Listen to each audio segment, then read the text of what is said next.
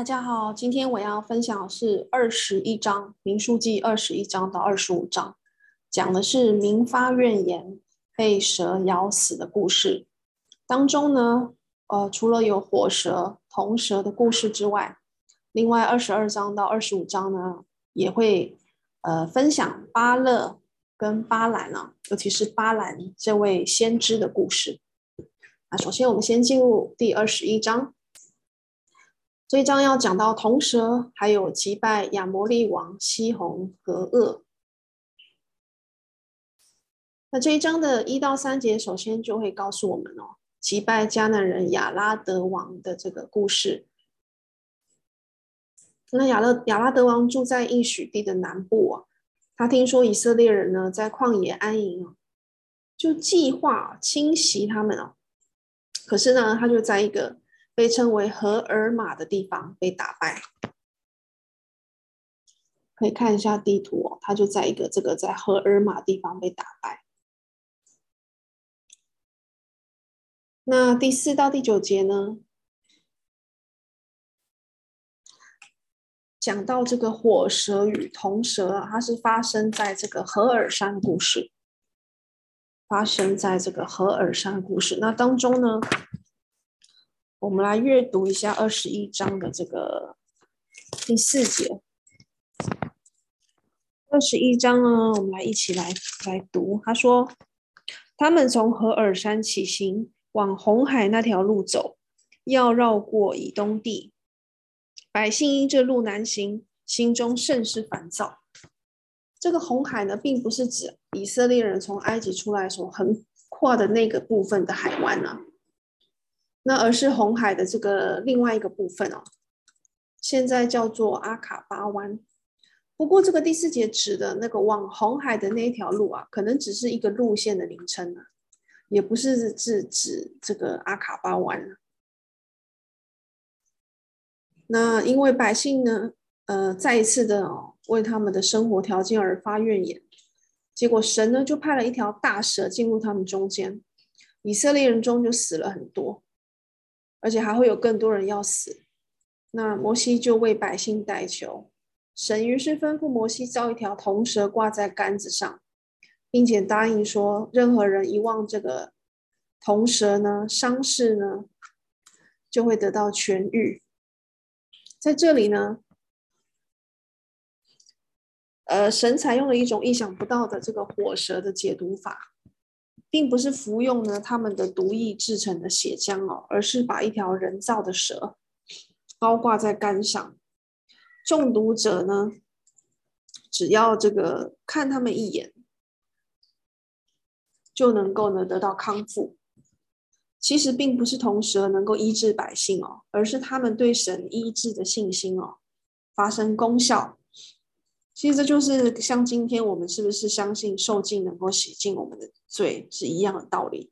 我们是不是能够相信神有这个医治我们过往罪的这个大能，而去按照这个拯救的步骤啊，一步一步的走到受浸，然后愿意把自己的身体呢，就是浸入水中，哦，然后再起来。那他们的信仰呢，就是借着顺从神的吩咐来表明出来，这非常重要。信仰如果没有一个顺服的行动啊，它根本就不是一个真正的信仰。那主耶稣也用这件事情呢，来教导尼哥底母说，基督必须被挂在十字架上，以致罪人呢，凭着信心看他，就得到永恒的生命。所以，我们应该也要仰望啊，让我们得救赎的耶稣。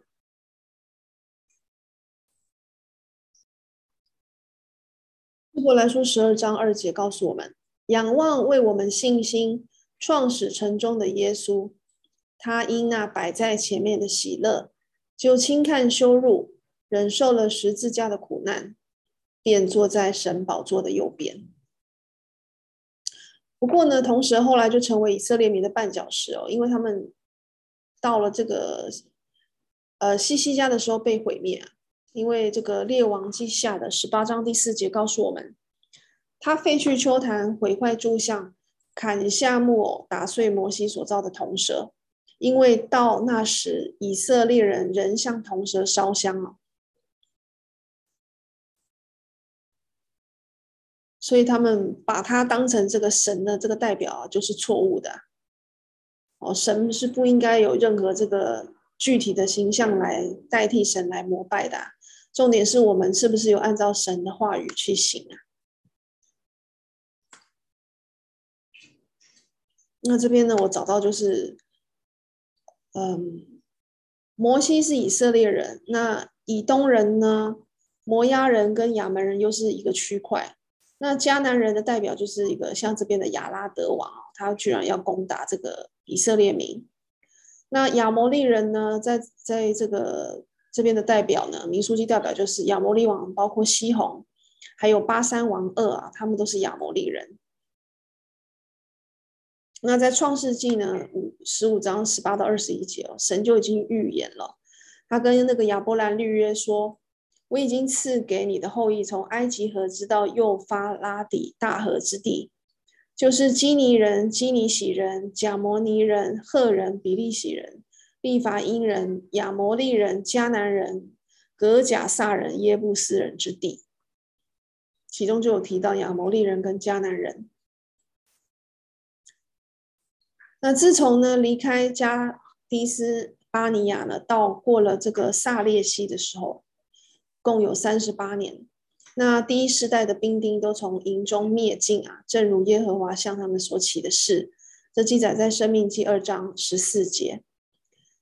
那于是我们离了我们弟兄以扫子孙所住的西珥，从亚拉巴的路经过以拉他，以寻迦别，转向摩押旷野去了。这在生命记的二章八节。所以我们已经呃之前讲过了，亚伦死在何尔山，然后他们就走这个红海的路啊，那当中就遇到这个火蛇铜蛇的这个事情，他们就是又抱怨嘛，所以受到了惩罚。那接下来他们就要往以东啊上去，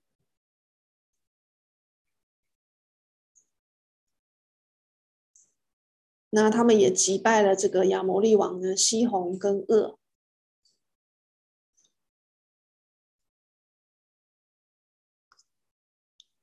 那我们看到呢，就是呃，在这个第十四节哦，有讲到，呃，我们来一起念一下二十一章的第十四节哦。他说：“所以耶和华的战记上说，书法的瓦哈伯与雅嫩河的谷，十五节，并向雅尔城重谷的下坡，是靠近摩押的境界。这时候他们已经越来越靠近迦南了哦，这个可以是。”第十节到三十二节是，呃，以色列人最后的进军呢、啊，还有就是他们最初的胜利。第一个胜利就是对这个西宏王的胜利，再来就是战胜噩嘛。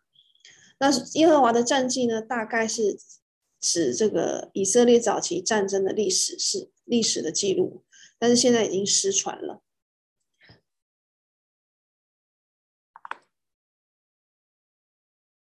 那么在二十一节到二十六节哦，以色列人人民就来到了亚摩利人的地方哦，那求亚摩利人让他们经过，可是呢却遭到拒绝。那不让他们过呢，那么就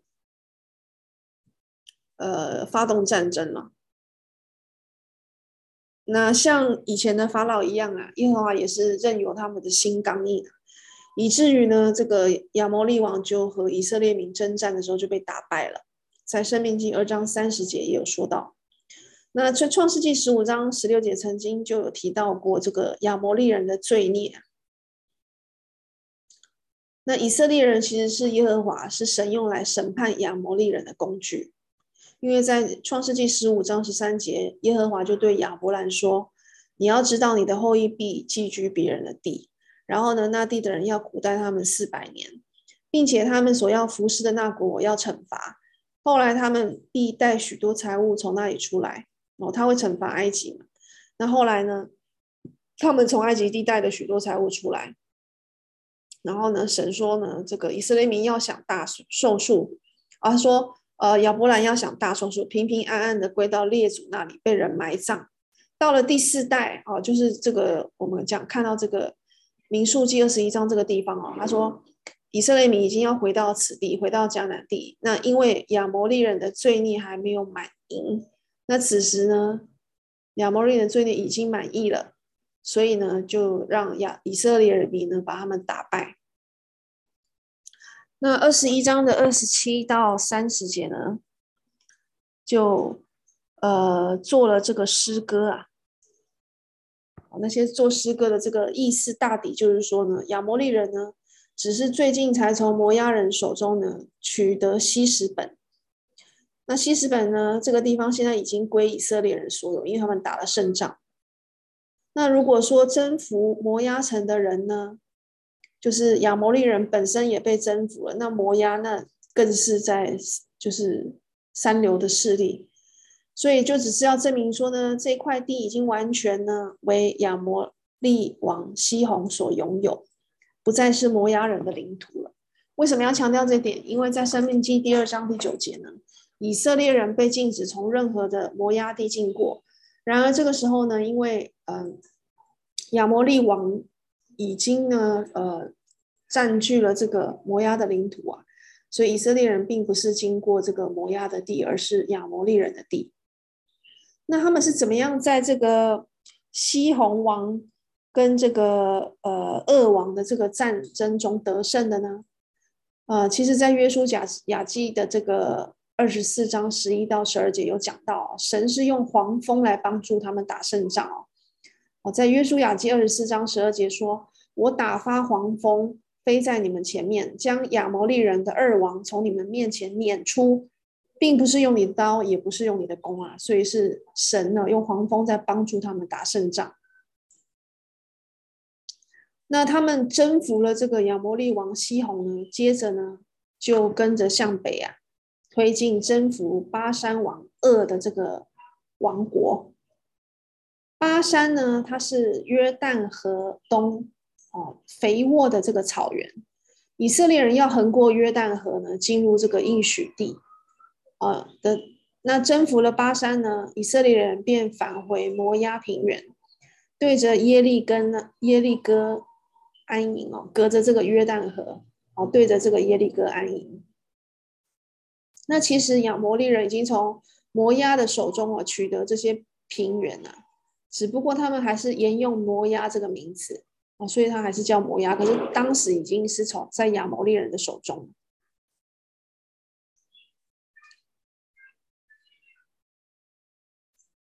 那我们看到，如果是神帮助以色列人的话，那就没有人可以啊抵挡以色列人了。今日如果神帮助我们，呃，也没有任何人能够抵挡我们去。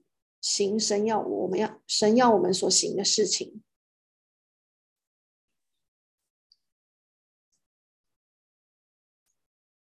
那我在这个影片中就有呃放一些地图，网站上网站上网络上也是很多的相关的地图可以参考，看这些地图比较能够让我们了解我们现在故事的所在的位置之间的关系啊。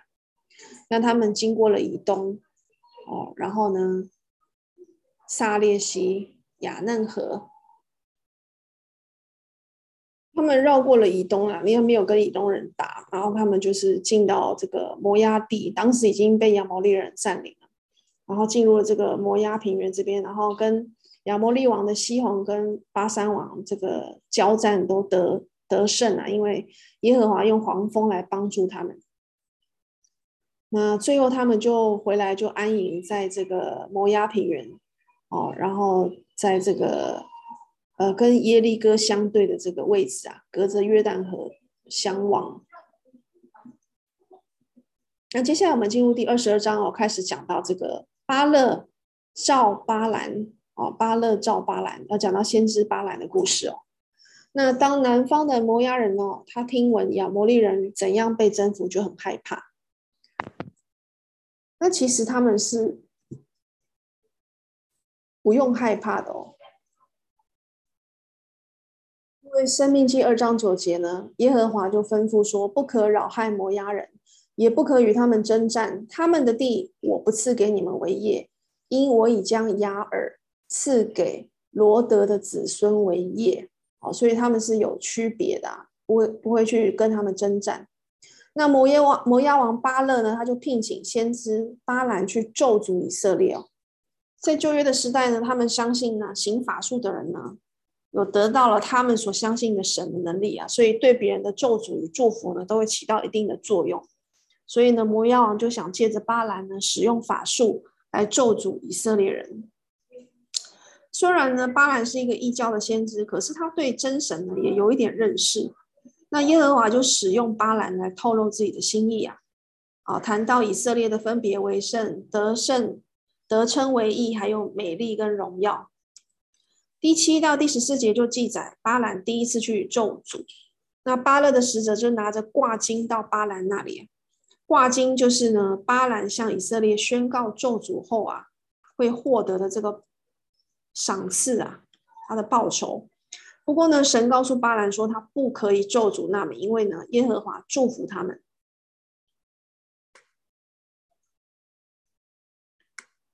那巴勒的这个意思呢，就是荒废者；巴兰的意思呢，是吞吃百姓者或混乱百姓者。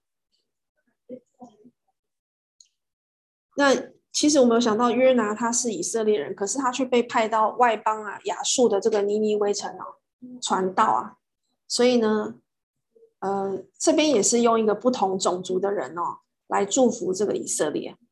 神也是用不同的人来达到他的这个目的啊。那在二二十二章的十五到二十一节呢，就记载了巴兰呢，他第二次的尝试。哦，第一次他被神阻止了，那第二次他又想要去咒诅以色列。那巴兰他其实知道神的旨意是什么，可是他仍然呢，嗯。很大胆的来到这个神面前啊，也许他是希望神可以改变心意，所以他有这个试探神的这种不好的心态。那耶和华就叫巴兰与巴勒的人同去，但是只要遵行耶和华所说的话。其实呢，神并不是真的要他去，他只是在试验巴兰是不是能够遵守他的这个命令。那巴兰为什么要去？也许在这个民数记这边，我们看的不是很清楚。但是彼得后书呢的二章十五到十六节就有清楚的解释啊，他就有说，呃，他是贪爱不义之工价，是他是一个受雇的先知啊。我们看一下这个经文怎么讲啊？彼得后书的二章十五节，他们离弃正路，就走差了，随从比尔之子巴兰之路。巴兰就是那贪爱不义之工价的先知。他却为自己的过犯受了责备。那不能说话的驴以人言拦阻先知的狂妄，因为其实神已经说得很清楚了，在第十二节。哦，我们看看这个二十二章的十二节，神怎样说的？二十二章的十二节，我们一起来读。神对巴兰说：“你不可同他们去，也不可咒诅那民，因为那民是蒙福的。”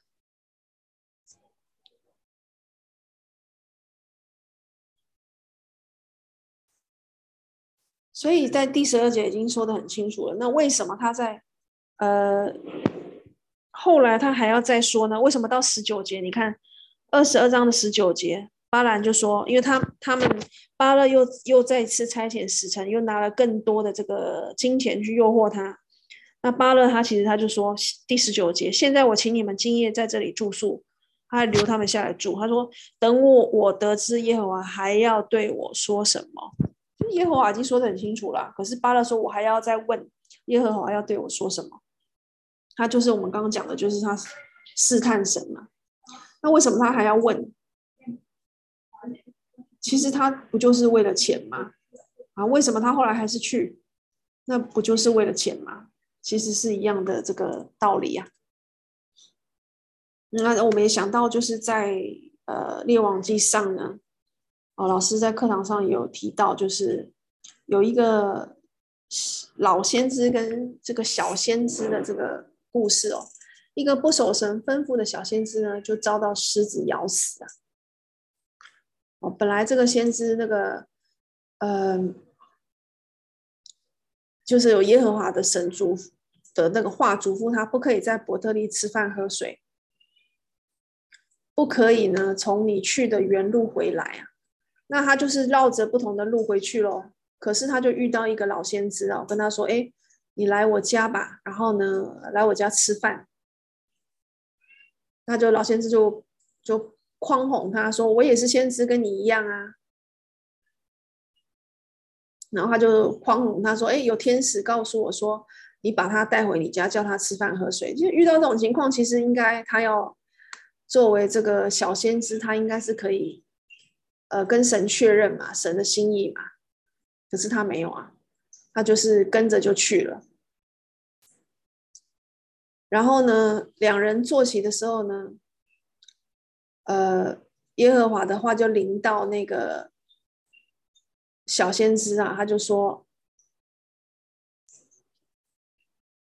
你违你既违背耶和华的话，不遵守耶和华你神的命令，反倒回来在要耶和华禁止你吃饭喝水的地方吃了喝了，因此你的尸身不得进入你列祖的坟墓啊！啊！结果他吃喝完了之后，在路上就有一个狮子遇见他，就把他咬死，他的尸身呢就倒在路上，所以。”这给我们很好的警惕，就是不要去试探耶和华。当神的意思已经很明显的时候，你不要再去跟他讨价还价，说：“哎，可以吗？”或者是受到别人的这个蛊惑啊，就离弃了真道啊。那第二十二章二十二到二十七节呢，耶和华的使者就三次哦，站在巴兰和驴子面前拦阻他，因为因为他知道神知道巴兰的动机是不对的嘛，所以他就阻止他去。然后第一次驴看见耶和华的使者就绕路，然后呢就被巴兰鞭打，因为巴兰看不到那个天使。那第二次呢，那个天使又站在路上，然后呢驴子就靠着墙，那把巴兰的脚击伤了，又然后又被巴兰打。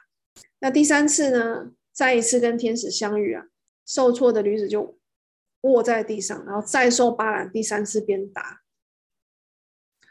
即使是这个象征固执的驴子呢，也知道什么时候要放弃。可是固执任性的先知却不知道。可悲的是，我们自己也经常在所走的道路上犯错、瞎眼，看不见神给的警告，只等到他使用哦驴子或者是其他的方法来阻止我们。那其实。神派驴子来阻止巴兰，是神的恩典，是神对巴兰的爱啊。另外，我们也看到，就是为什么驴子会讲话，我们觉得很荒谬。可是，其实传送神的信息的媒介并不重要啊哦。不管他是一个外邦人哦，他是一个非基督徒、佛教徒、道教徒，或者是什么都不重要，或甚至动物。但现在不可能会有动物啦，这是按照这个呃。自然逻辑的这个概念，但是可能会借着动物来提醒我们一些事情啊，但是应该不是用开口说话的方式啊，可能会借着他的一些行为或者是呃动作。他说，只有信息的本身是重要的，就是那传信息的人不是那么重要，我们要重视的是信息的本身啊。那使用一只驴或者是一个天使是没有什么关系的。那在圣经中的其他地方，我们也可以看到有一些外族人哦。他虽然不是以色列人哦，可是他也认识并且敬拜耶和华神啊。例如是撒冷王的麦基洗德，他不是呃以色列人，或者是约伯，还有他三个朋友，还有亚伯拉罕的兄弟拿鹤和他的这个儿子比土利，还有他的孙子拉班。有摩西的岳父，就是他米，他是米店的祭司啊，他是住在米店的基尼人哦，也就是约特罗，他也认识并且敬拜耶和华，还有朝拜婴儿耶稣的东方博士哦，还有术士巴兰，还有我有想到就是那个呃，在这个使徒行传那个那个太监啊，那个古时的这个太监哦。埃迪亚伯的太监，他不是以色列人，可是他也信神，并且他还到耶路撒冷去敬拜神。那后来腓力就跟他讲解耶稣的道理，然后他也欣然的接受并且受浸了。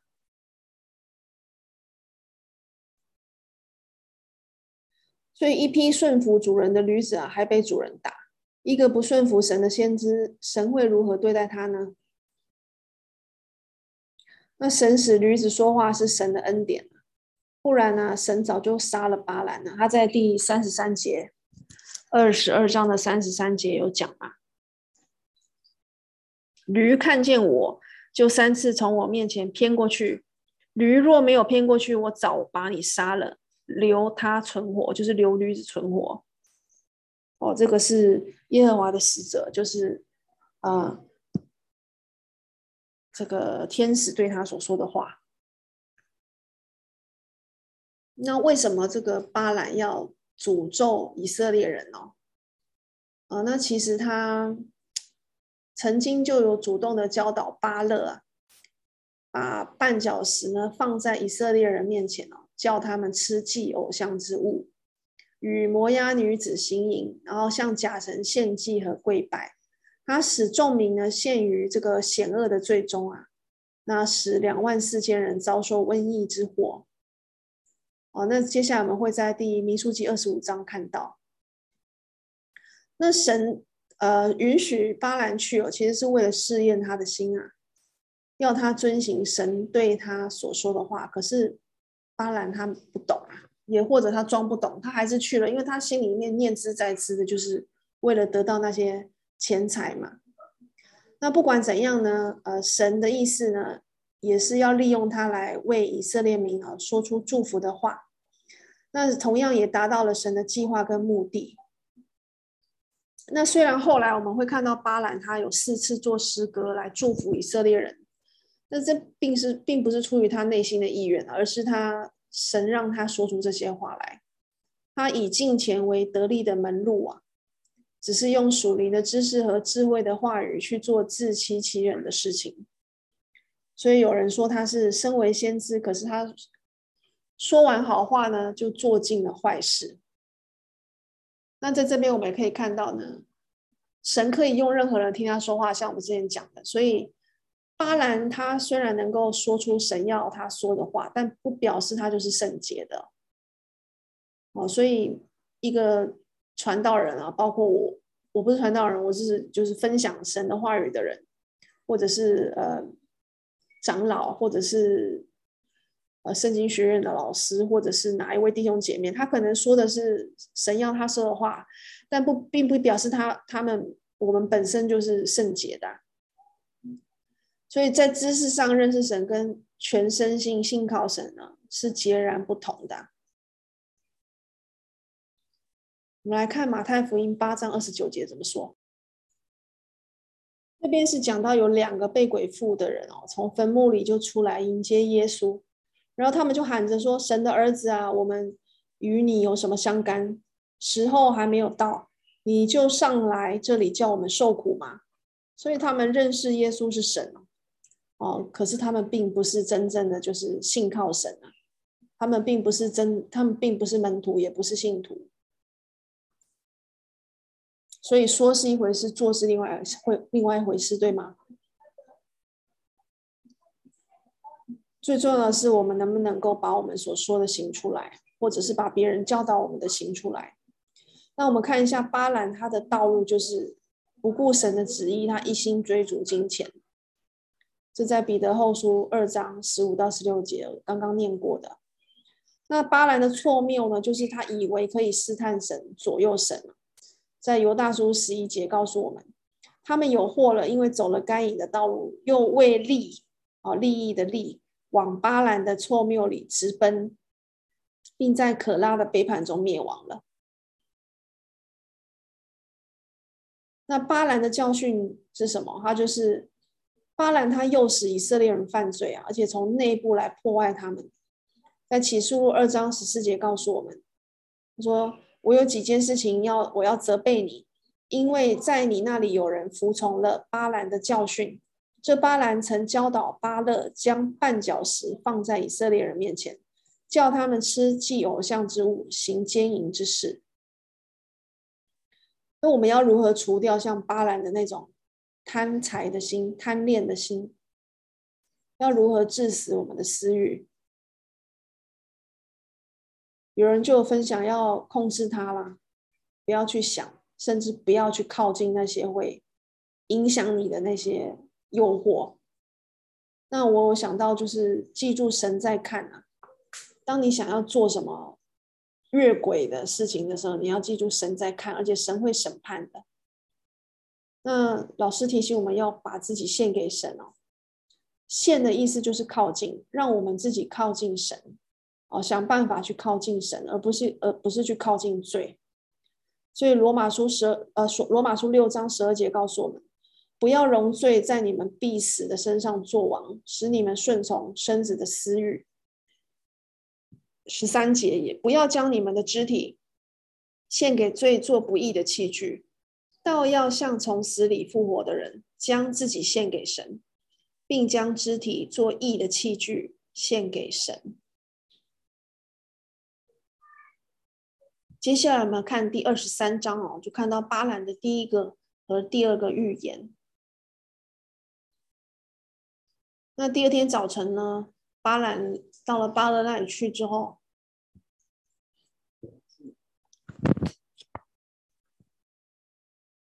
巴勒就领巴兰到这个毕斯加山。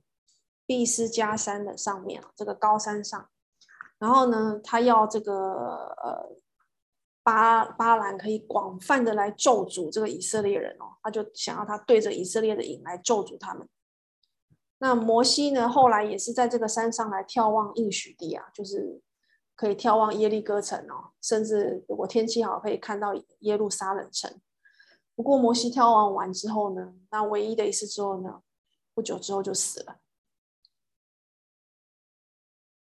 我们可以看到这个毕斯加山，它是在沿海的东北方，然后呢，隔着约旦河呢，跟这个耶利哥相望，哦，它是在这个石亭的下面。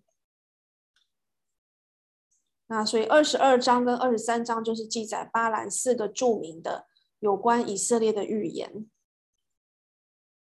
那在这个三个预言，首三个预言之前，巴兰要先把七只公牛跟七只公羊献为燔祭。第一个诗歌表达巴兰没有能力咒诅神，没有，他没有能力去咒诅神，没有咒诅的名啊，神没有咒诅的名啊，巴兰他当然没有能力去咒诅他。那其中呢，也预言以色列人要过一种和外邦人分别为圣的生活，而且呢，会有无数的子孙。巴兰形容以色列就是一个义的民族。那他们的结局令人羡慕啊！怎么说呢？我们看一下这个二十三章哦的这个七七到十节，我们念一下。他说：“巴兰提起诗歌说，巴勒引我出亚兰，摩押王引我出东山，说：来呀，为我咒咒诅雅各，来呀，怒骂以色列。神没有咒诅的，我焉能咒诅？耶和华没有怒骂的，我焉能怒骂？”我从高峰看他，从小山望他，这是独居的民，不列在万民中。谁能数点雅各的尘土？谁能计算以色列的四分之一？我愿如一人之死而死，我愿如一人之终而终。那所以，先知啊，必须要说出耶和华的话来。那神把这些话呢传给巴兰，其实也在提醒巴兰啊，要羡慕成为神的子民哦，与神有对的这个关系哦，一人就是跟神有一个正确的关系。那一人的死后呢，有永恒的盼望，胜过二人今世享暂时的富贵。切勿晚节不保，因为事情的终局呢，强如事情的起头。存心忍耐的胜过居心骄傲的，这记载在传道书七章第八节。那后来呢，巴勒当然不满了，然后就把巴兰带到另外一个有利的位置。那希望巴兰不要清楚的看见以色列人哦，啊，希望这样子人让巴兰能够呢坦然的去咒诅他们。那十六到二十六节呢，就是讲第二个这个巴勒的这个预言呢，也是他第二个诗歌。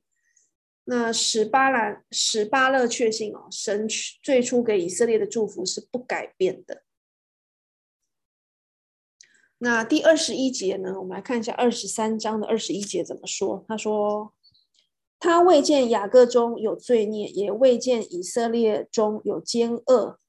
耶和华他的神和他同在，有欢呼王的声音在他们中间。”他描述的是以色列的地位，而不是他的行为啊。当然，以色列人也犯很多罪，但是他的地位呢，在神的这个眼中是特殊的。是是一个圣洁的这个，呃，被拣选的这个百姓。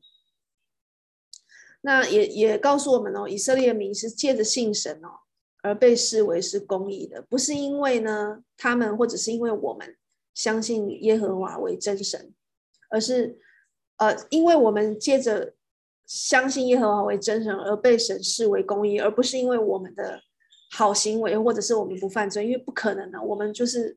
不可能不犯罪哦，我们我们是很容易就是呃得罪神的，但是借着呃继续不断的信靠神哦，我们仍然在神眼中哦被看为义，因为我们愿意遵守他的诫命。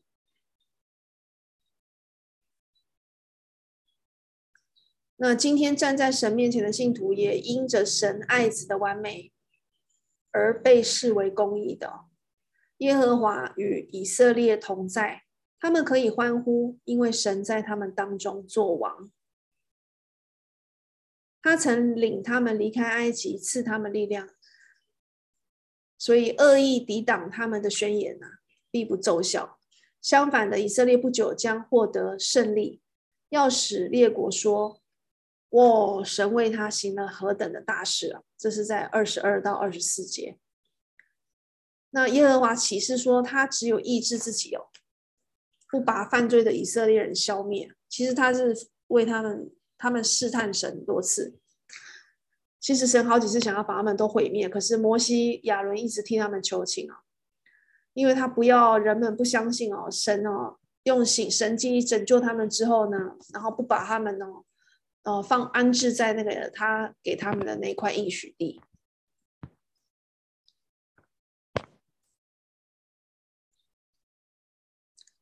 那第二十三节，我们看一下这个二十三章的二十二十三章二十三节说什么？他说：“断没有法术可以害雅各，也没有占卜可以害雅以色列。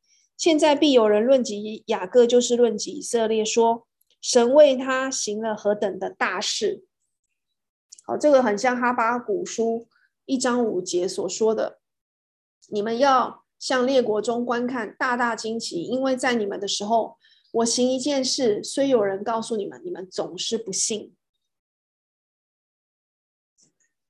那由于巴兰拒绝咒诅以色列民啊，于是巴勒命令他不要祝福他。巴勒就对巴兰说：“你一点不要咒诅他们，也不要为他们祝福。”可是巴兰在二十六节回答巴勒说。我岂不是告诉你说，凡耶和华所说的，我必须遵行吗？哦，因为他已经经过了驴子的事件了嘛，他知道他如果不听神的话，那神就要把他杀了，所以他也不是出于这个呃真的相信信靠神大能啊，他只是好像不得已，我是这样感觉了。那再过来是呃。他又换一个地点，第三次啊，巴勒又尝试要要让这个巴兰巴兰发出咒诅，这次的地点就跑到这个毕尔山的山顶，那也是进入第二十四章巴兰的第三和第四个预言哦。那第一到第二节，巴勒在恐慌中要求巴兰，如果不能使自己咒诅以色列，那你至少不要祝福他们好吗？但是巴兰呢，坚定的这个他的立场。我就说，因为他所说的皆为神所托付的。那这时巴兰已经清楚看出是神自己在讲话，所以不再需要其他的征兆了。既然知道神决意要赐福与这个以色列啊，巴兰就不寻求咒诅的讯息啊，他只是举目观看以色列的营，神的灵就临到他身上。使他说出超乎他智慧和意意愿的事情。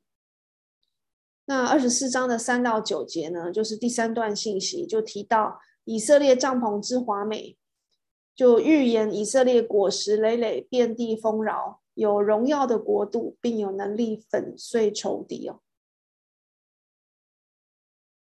那亚甲在第七节哦，讲到这个亚甲，他的王，他说他的王必超过亚甲，他的国必要振兴。这个亚甲指的呢是亚玛力王的称号哦，就好像这个。法老呢是这个埃及王的称号一样。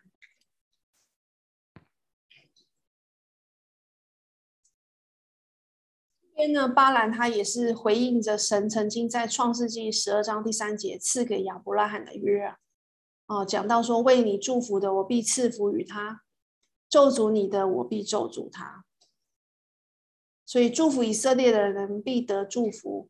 咒诅以色列的人只会带来咒诅啊！其实这个也是很好，对我们基督徒很好的安慰。啊，祝福基督徒的人呢，必得祝福；那咒诅呢，基督徒人基督徒的人只会带来咒诅。要口说好话。那巴勒呢，这时候就彻底的受挫，在第十到第十四节，因为巴兰就不不跟他合作。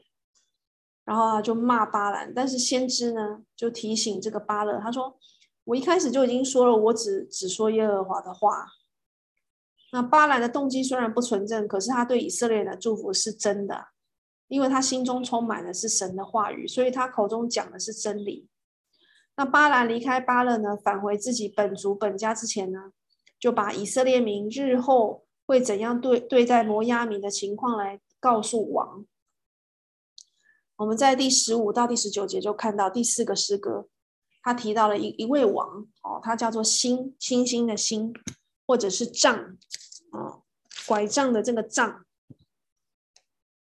他说呢，他将要在以色列中兴起，征服摩押和扰扰乱之子。哦，这是在记载在二十四章的十七节。哦，他说我。看他却不在现实，我望他却不在近日。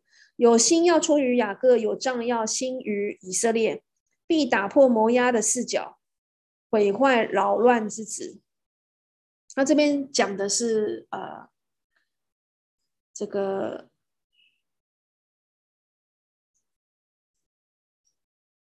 耶稣啦，当然是讲的是耶稣。那有部分的预言呢，是在呃大卫王的。由大卫王应验了，但是完全的应验要等到这个基督第二次的降临哦。那基督第二次的降临呢，指的就是说，呃，是隐性的那一次，就是在马太福音的二十四章啊的前半段呢，它是指呢，借着罗马军队毁灭耶路撒冷城的那个审判。那基督呢，要对付一直迫害基督徒的人，哦，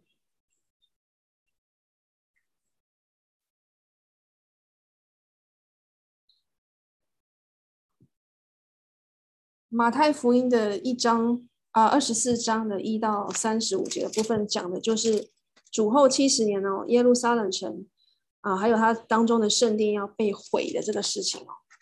那这个也是基督对这个，呃，那个世代的一个审判呐、对耶路撒冷的审判，对以色列人的审判，那同时也是对呃迫害基督徒的人的审判啊。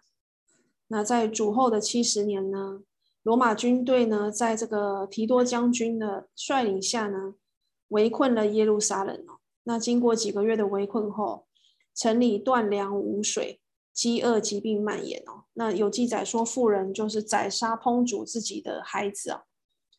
那当罗马军队攻陷城墙的时候啊，全城遍布尸体，连悲痛的这个哀嚎都听不见了，是一场惨绝人寰的战争，总共有一百一十万人死。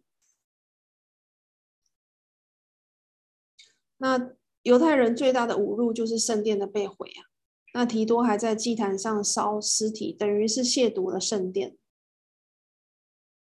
那第一圣殿是在主前五百八十六年被巴比伦军毁灭。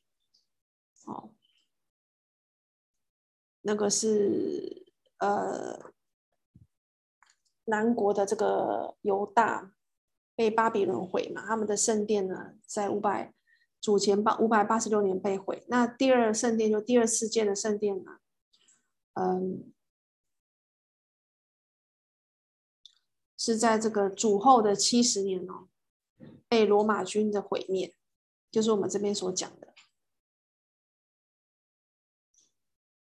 那那回到我们这边的这个呃民数记呢，二十四章呢，二十到二十五节呢，巴兰呢也说出了这个有关亚玛力人、基尼人、亚达和希伯的民的灭亡啊，就是亚玛力人会全然灭亡，基尼人的数目会减少，然后最后亚述人会把他们全部掳走。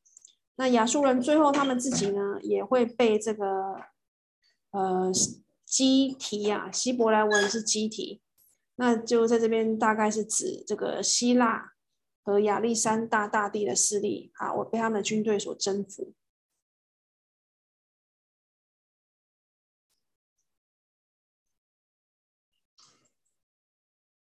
那二十四章的这个二十四节有讲说，呃，必有人乘船从基提接而来，基提就大概是希腊嘛，然后苦害亚述。哦，因为亚述不就是被希腊所灭的嘛，希腊帝国所灭，然后苦害希伯。这边的希伯呢，嗯，呃，有人说大概是指就是洪水之后的那个族长的非犹太人的后裔啊。哦，不管是犹太人或非犹太人，在这个呃亚述之后，这个都会受到这个希腊的这个这个势力的征服啊。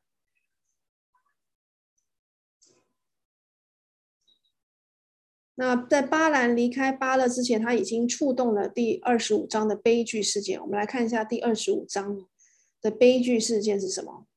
就是讲到巴兰他怎么样使以色列人堕落。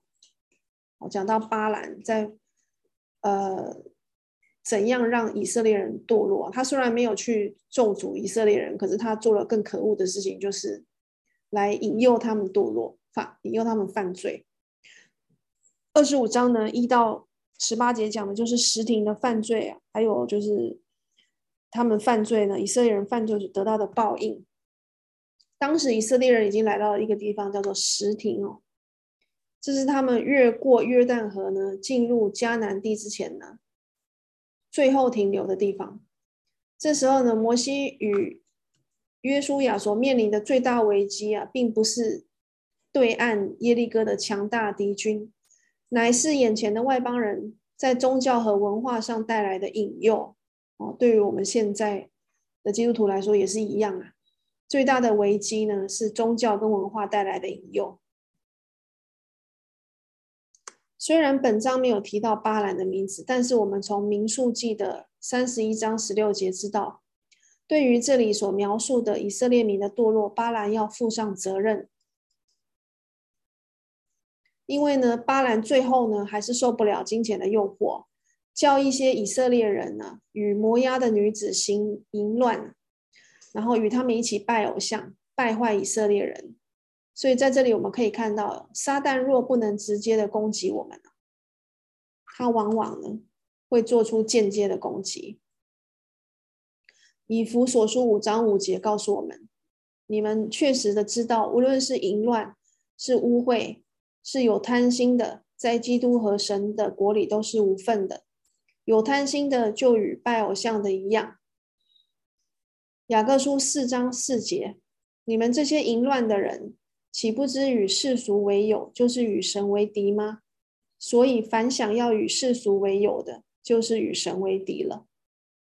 约翰一书二章十五节：不要爱世界和世界上的事。人若爱世界，爱父的心就不在他心里了，就不在他里面了。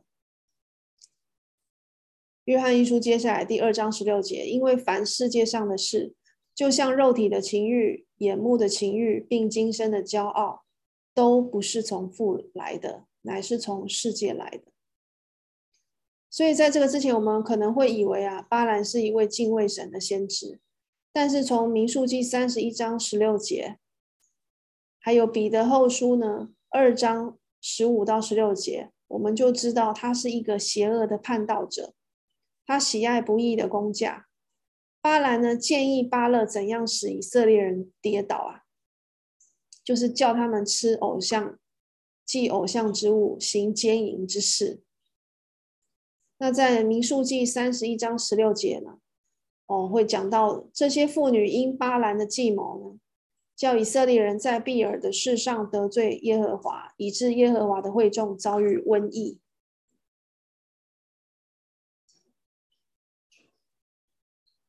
那在二十五章四到八节的上半部，神吩咐摩西把所有有罪的族长对着日头悬挂。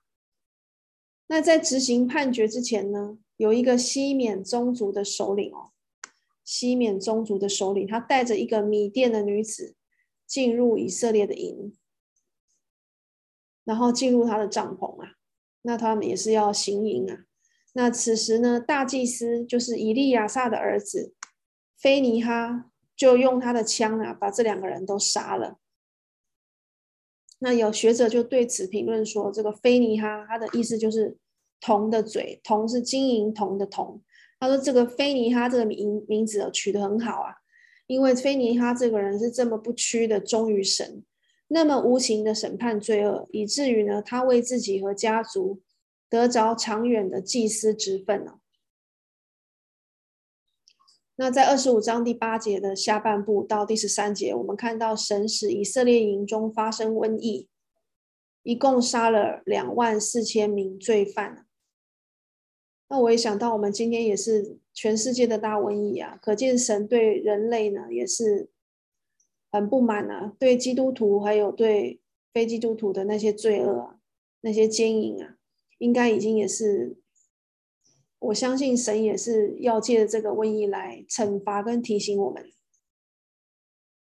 那菲尼哈的英勇行动停止了这场瘟疫啊，因为菲尼哈为神有祭邪的心。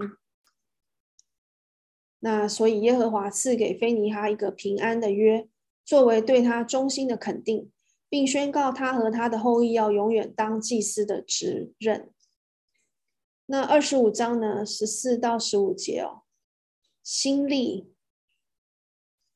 新力呢？他在本支派呢，呃，在西缅这个支派有一个显要的地位啊。还有呢，那个行营的跟他行营的那个米甸的女人，她是一个米甸宗族首领的女儿。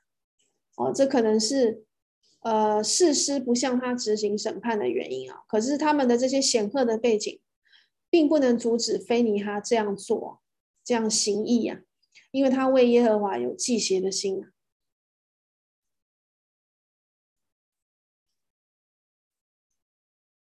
二十五章十四到第十五节，我们来看第十四节。那与米甸的女人一同被杀的以色列人，名叫新利，是杀戮的儿子，是西缅一个宗族的首领。第十五节，那被杀的米甸女人名叫哥斯比，是苏尔的女儿。这苏尔是米甸一个宗族的首领，你看都是所谓宗族的首领，所以他们就好像不在意的行淫啊。人的地位在这个世界地位越高呢，作恶就越好像无法无天，没有羞耻。二十五章十六到十八节，耶和华吩咐摩西与米甸人征战，这时候的米甸人呢，已经跟摩押人混合了。啊，就吩咐摩西跟米甸人征战，然后摩西在第三十一章呢就执行了这个命令。哦，摩西在三十一章就执行了这个命令。那这就是我们今天所看到的二十一到二十五章啊，民发怨言，然后呢，呃，跟着这个巴兰呢，他怎么样，最后引诱百姓犯罪的这个。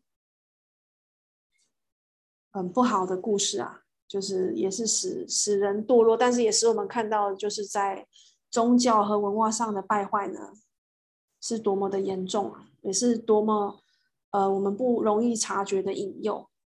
那以此来提醒，呃彼此能够小心谨慎的，呃对对抗这些诱惑。那下次我们要讲二十六到三十章。啊，讲到摩西要再一次的数点百姓哦，还有约书亚要接棒的一些事情。那我们就下次见喽。